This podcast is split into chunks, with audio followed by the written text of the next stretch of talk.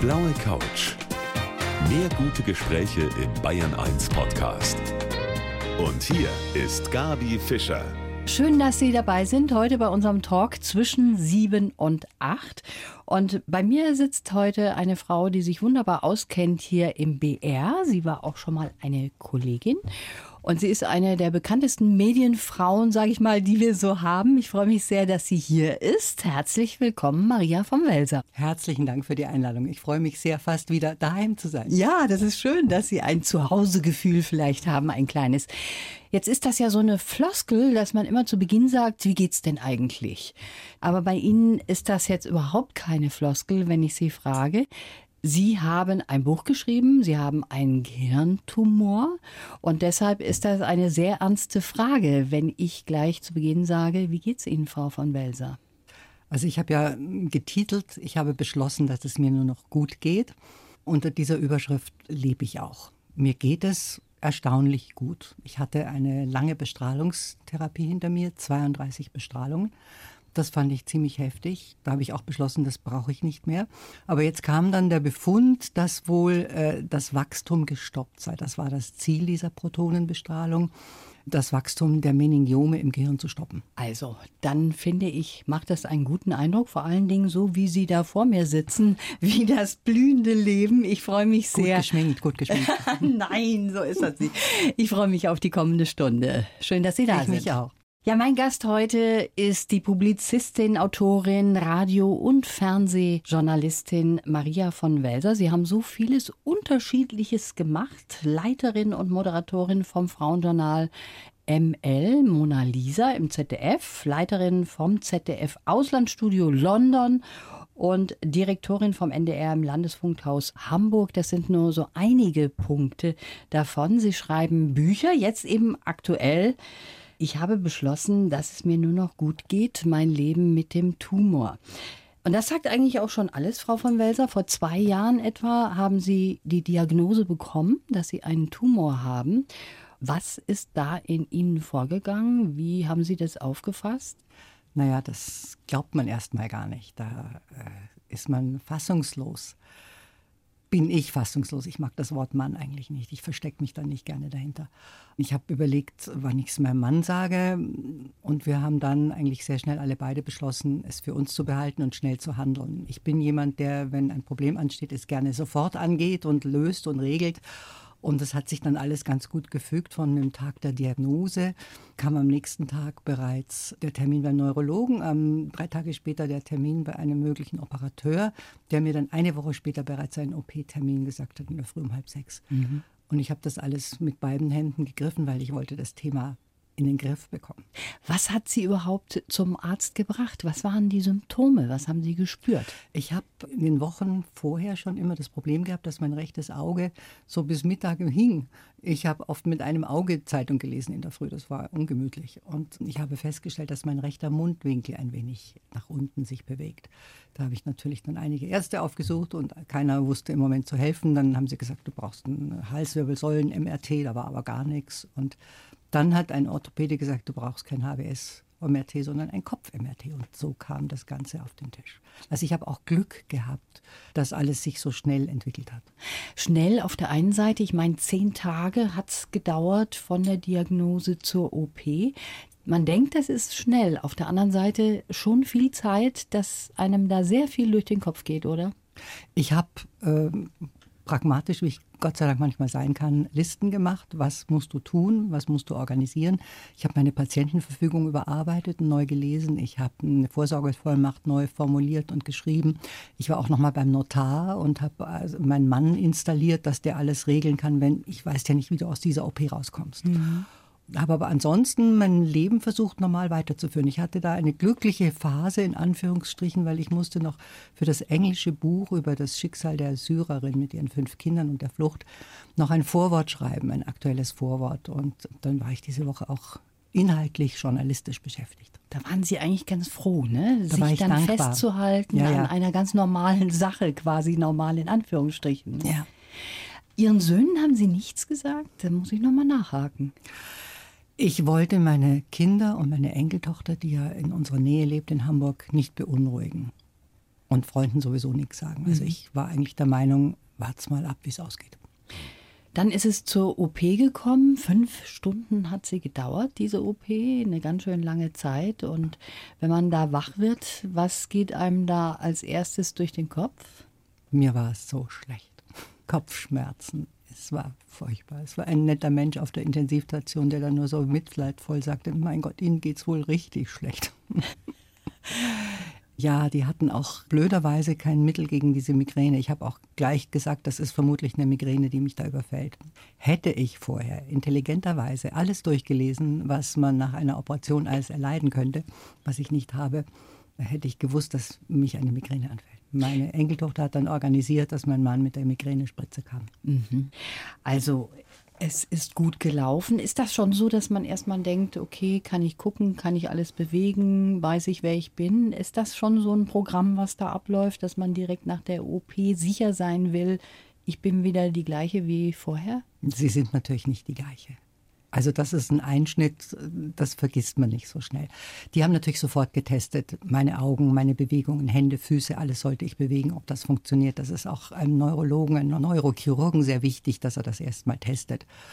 Und dann war mir halt ununterbrochen nur schwindlig mhm. im Bett, im Sitzen am Bettrand. Ich brauchte meinen Mann, um ins Bad zu gehen. Das habe ich allein nicht geschafft. Und dann kam eine Physiotherapeutin, die hat auch versucht, mich irgendwie wieder zu stabilisieren. Aber das war ein langer Weg. Ich ahnte nicht, wie lang der Weg sein würde. Mhm. Und das klingt so, als wäre es erstmal gut gewesen, aber so hundertprozentig dann doch nicht.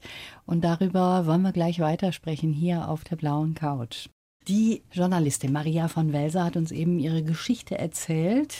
Vor zwei Jahren eine Diagnose Gehirntumor, dann die OP. Die OP ist ganz gut gelaufen. Man muss erst mal abwarten auch. Sie mussten abwarten.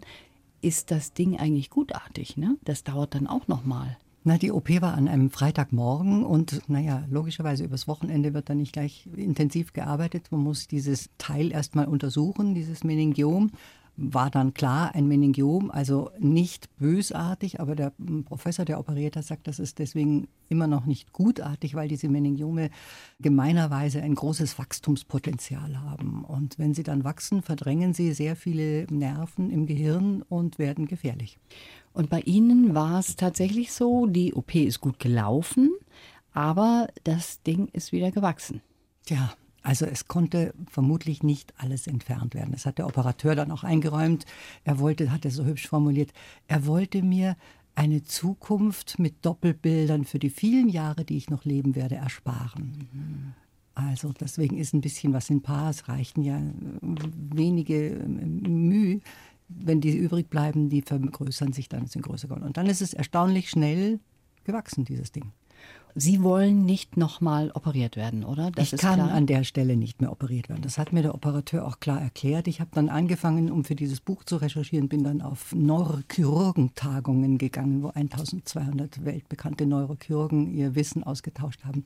Da habe ich ihn auch interviewt und da sagt er mir noch, an dieser Stelle wird er nicht mehr operieren. Das war die erste Erkenntnis, klar. Und dann ähm, sagte er, muss man eben über eine Strahlentherapie nachdenken. Und dann habe ich das Ganze erstmal zur Seite gelegt, das Buch zu Ende geschrieben geschrieben und dann angefangen mit einer Strahlenspezialistin im UKE, das ist das Universitätsklinikum in Hamburg-Eppendorf, zu sprechen. Und die sagte mir dann, als sie die Bilder sah, ich würde nicht so lange warten. Und das war für mich ein Signal, sodass ich mich dann nach Heidelberg gewandt habe. Dort ist das große Strahlenzentrum und dann im Februar bereits meine erste Bestrahlung hatte. Mhm.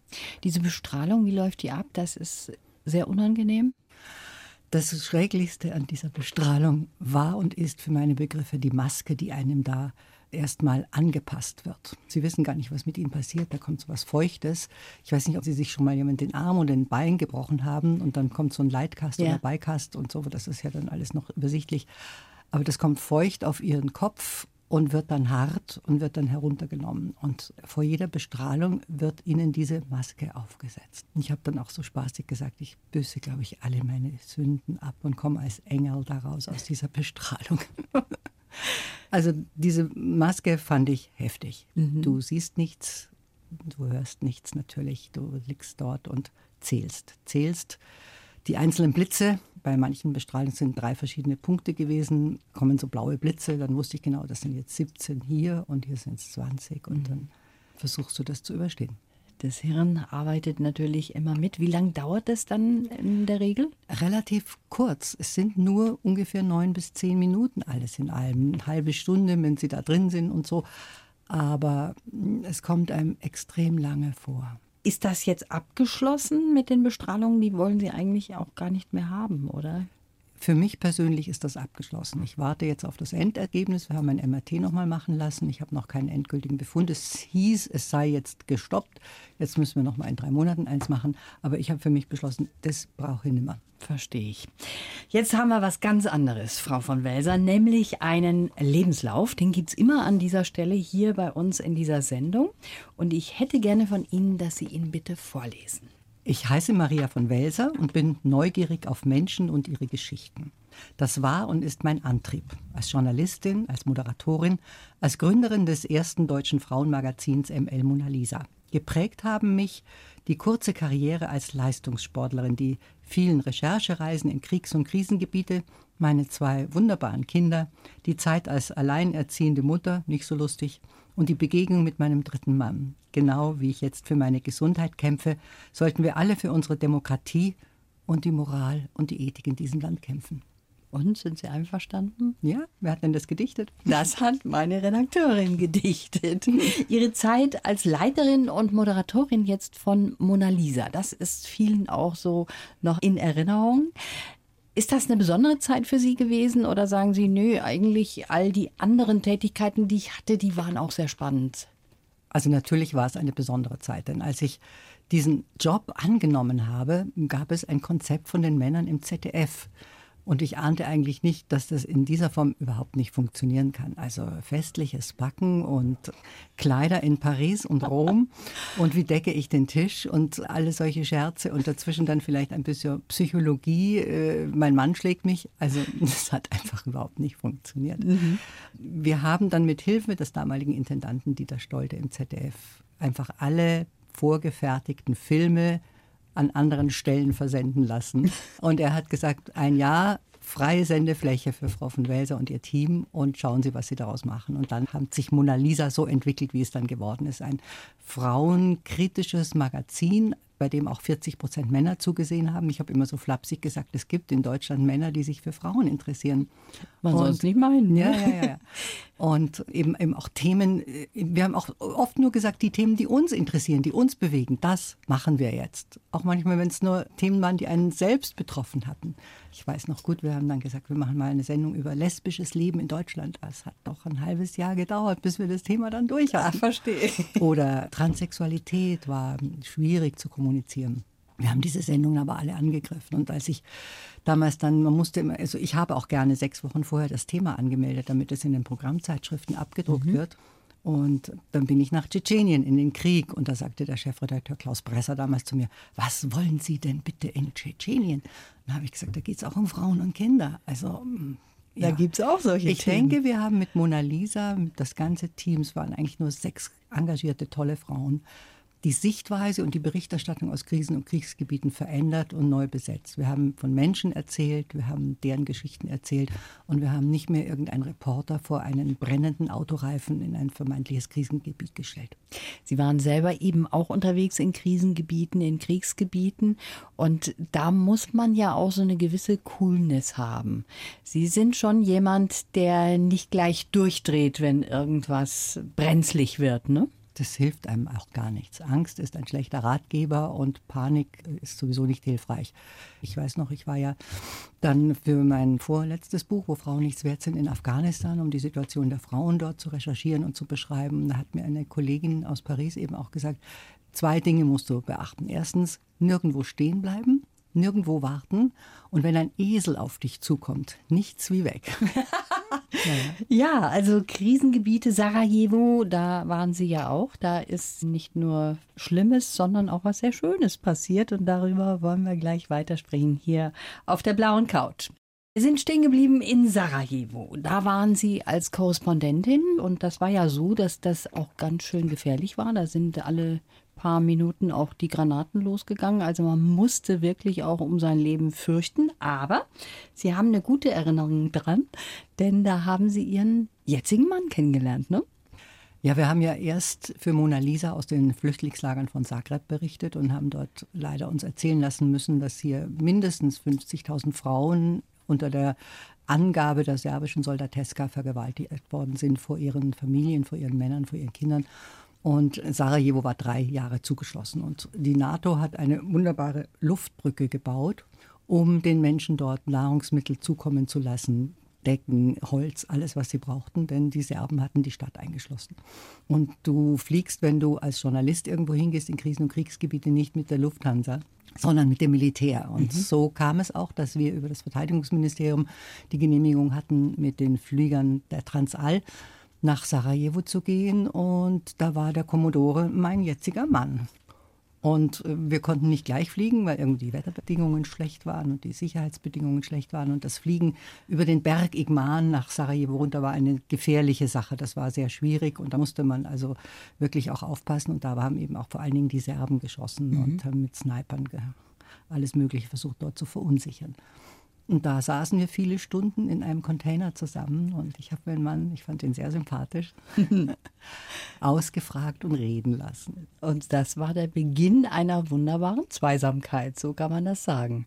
Es war, das sagen wir heute alle beide noch, tatsächlich Liebe auf den ersten Blick und Jetzt sind wir 25 Jahre verheiratet. Ja, toll. Schöne Geschichte. Und es gibt noch so viele Geschichten von Ihnen. Beispielsweise haben Sie auch mal eine Mammutsendung gemacht. Darüber wollen wir noch gleich sprechen hier auf der blauen Couch. Sie ist eine tolle Journalistin, die Maria von Welser. Wem sage ich das? Die meisten kennen sie aus dem Fernsehen oder eben auch aus dem Radio.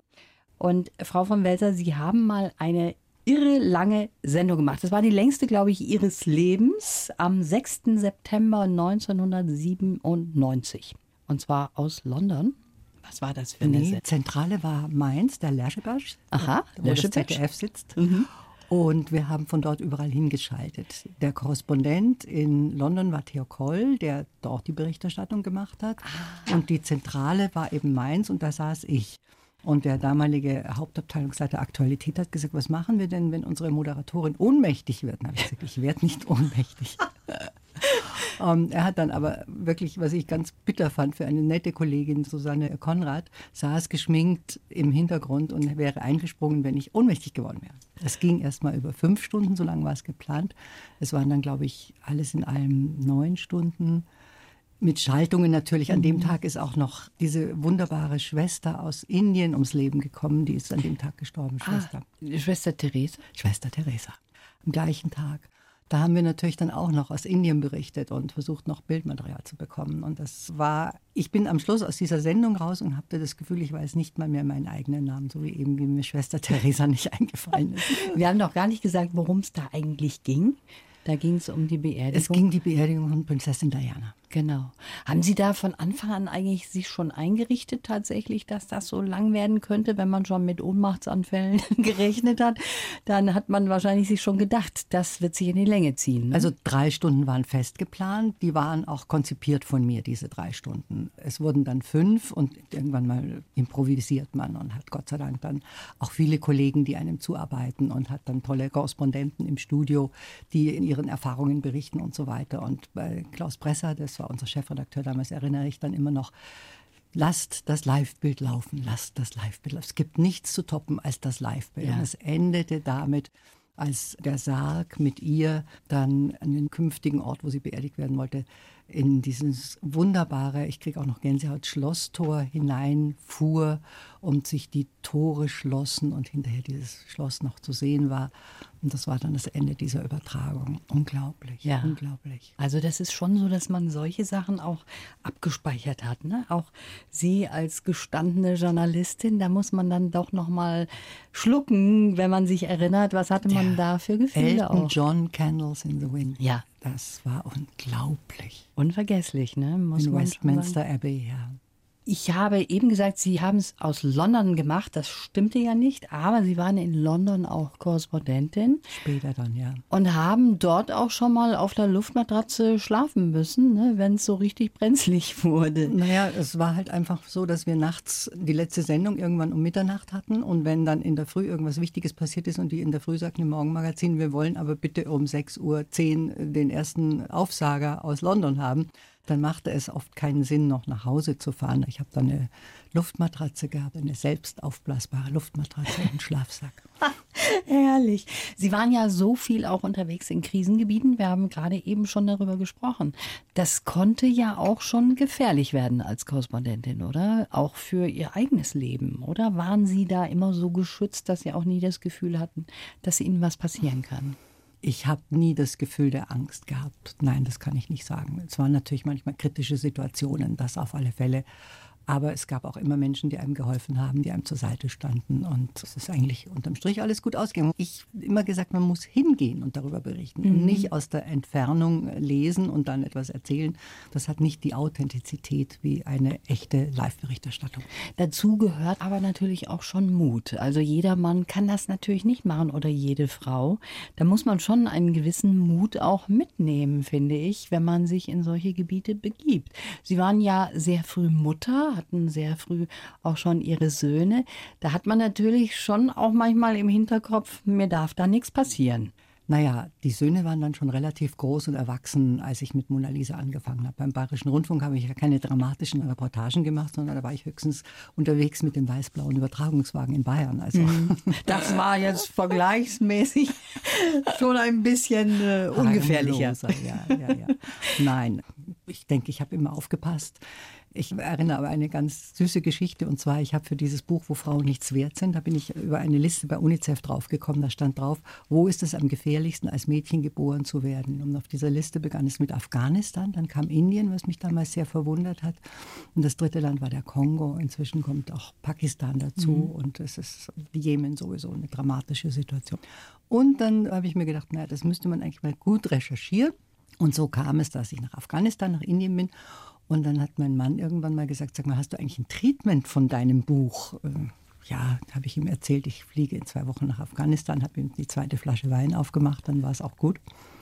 Und dann sagt er, sag mal, du gehst in den Kongo, bist du wahnsinnig? Und dann sage ich, naja, du, das ist kurz hin und ich organisiere das da alles. Und dann hat er mir eine Weihnachtskarte geschrieben, er wünscht sich nur von mir, dass ich nicht in den Kongo fahre. Aha. Aber ganz unten drunter, wenn du unbedingt hin musst, komme ich mit. das ist schön. Das ist eine schöne Ich habe ihm dann gesagt, ich kann dich da eigentlich nicht brauchen, denn ich werde mit Frauen reden und Frauen reden nicht, wenn Männer dabei sind. Aber ich werde gucken, du kannst gerne mitkommen. Er ist mitgeflogen und er war dann im Hotel, hat dann immer auf mich gewartet und es hat ihn beruhigt, mhm. dass ich im Notfall eine Fallback-Position dabei gehabt habe. Ja, aber das ist doch schön. Also sowas finde ich ist sehr, sehr schön, wenn der Lebenspartner sagt, oder der Ehemann in dem Fall natürlich, ich komme mit. Wenn du schon gehst, dann komme ich mit. Das ist eine schöne Entscheidung. Ja, bei Ihnen spielt auch der Sport eine Rolle. Da haben wir eben auch davon schon gehört im Lebenslauf. Und darüber wollen wir jetzt zum Schluss dann doch nochmal sprechen, weil das ganz interessant ist, wie ich finde. Wir waren beim Sport stehen geblieben hier auf der blauen Couch mit meinem Gast heute, der Maria von Welser. Sie waren ja auch mal Leistungssportlerin, alpine Skifahrerin und da waren Sie ganz schön erfolgreich auch. Also ich sage immer, ich war dabei, ich war Mitglied der Nationalmannschaft, der B-Mannschaft, aber ich war nie sehr gut. Ich, äh, ja, aber ich war immerhin dabei ein paar Jahre und das war eine schöne und spannende Zeit, weil ich habe die ganzen tollen Skiorte dieser Welt kennengelernt und ich habe etwas gelernt, was mir dann im Radio auch unglaublich geholfen hat und auch im Fernsehen. Ich weiß, was fünf Sekunden sind. Und ich weiß überhaupt, was Zeit ist. Und ich finde, Menschen, die Sport treiben, das ist auch im privaten Bereich, finde ich, die können mit vielem besser umgehen. Erstens mal sind die ein bisschen zäher, um ans Ziel zu kommen, können sich da mehr einsetzen. Und zweitens mal können die auch gut damit umgehen, wenn man mal eine Schlappe einsteckt. Ja, ich habe mir dann bei einer bayerischen auf dem Sudelfeld in Bayerischzell ganz kompliziert den Fuß gebrochen, mehrfach offen und so weiter. Und bin aber dann weitergefahren und war auch, du wirst du fliegst ja nicht sofort raus, wenn du dir den Fuß brichst. Und war dann in der Mannschaft wieder aufgestellt und dann haben wir Slalomtraining, weiß ich noch gut, im Allgäu gehabt, auf Eis hängen. Ich weiß noch gut, mit irgendwelchen Pickel haben die die Slalomstöcke in das Eis rein und da konnte ich gar nicht fahren und da ging es mir gar nicht gut. Und in der Schule war ich sowieso miserabel schlecht. Und das kann ich mir jetzt gar nicht vorstellen. Ja, ja. Ich habe es nicht so geschafft wie andere, abends dann noch zu lernen im, im, im Zimmer. Also da habe ich anders im Kopf gehabt. Verstehe ich. Da gibt es ja noch anderes. Mit der Schwester von Christian Reureuter waren wir zusammen. Wir sind dann abends auf die Piste manchmal, das weiß ich noch gut. Und dann sagte aber ein Freund zu mir, sagte, du halt hier durch auf dem Eishang, wir fahren jetzt nach St. Moritz und da ist nur Pulverschnee und da wirst du sehen, da geht es dir viel besser. Dann habe ich so einen Abend über mich nachgedacht und habe gedacht, eigentlich möchte ich jetzt ein ordentliches Abitur machen und nicht so grottenschlecht dahin rödeln. Und dann bin ich raus und bin nach München gefahren und habe gesagt, ich bin jetzt aus der Mannschaft ausgetreten und kümmere mich ums Abitur und habe mich in der Klasse in die erste Bank gesetzt. Das war dann Ihre Entscheidung. Jetzt habe ich was gelesen in Ihrem Lebenslauf, das hat mich eigentlich überrascht. Überrascht insofern, als dass Sie sich in den 90er Jahren nochmal umentschieden haben in ihrer Glaubensrichtung. Sie sind vom evangelischen Mitglied, sage ich mal, der Kirche zum katholischen Mitglied der Kirche geworden. Das war ihnen anscheinend doch sehr wichtig. Viele sagen ja, mein Gott, nochmal, ich bin bei dem Verein, seit meine Eltern mich da reingetan haben und da bleibe ich auch drin, das ist bequem. Aber Sie haben sich da nochmal umorientiert. Gab es da einen Anlass? Ich bin katholisch aufgewachsen. Meine Eltern haben mich mit fünf Jahren aufs Land versteckt und dort war ich das einzige Heidenkind in einer rein katholischen Kommune in Rottach-Egern am Tegernsee. Und der Pfarrer hat dann gesagt, mein Gott, er hat Mitleid mit diesem Heidenkind. Ich durfte dann in der letzten Bank im Religionsunterricht teilnehmen. Ich durfte auch in der Kirche mal, ich weiß es noch gut, im weißen Kleidchen mit den anderen zur Kommunion gehen. Ich bekam natürlich nicht die Hostie. Mhm. Und äh, meine Freundin habe ich dann gesagt, wir haben doch die Nottaufe in der katholischen Kirche. Könnt ihr mich nicht alle jetzt taufen? Ich bin doch in Not, ich will doch sein wie ihr. Ich fühlte mich ausgegrenzt und ich habe gar keine Beziehung irgendwie zur evangelischen Kirche gehabt. Und das hat dann viele, viele Jahre gedauert und das hat bei mir innen drin immer mm, rumort. Ja, ich wollte das immer und als ich dann in Mainz mit dem Ombudsmagazin beschäftigt war, mit mir nicht Welsers Fälle, hieß das, hatte ich ein bisschen mehr Zeit und dann bin ich mal zu Kardinal Lehmann gegangen und habe ihm erzählt, was ich vorhätte und ob das überhaupt geht. Und ich bin ja auch geschieden und wieder verheiratet und Mhm. Ja, sagt er, wenn Ihr Mann da nichts dagegen hat, dann können wir das schon angehen.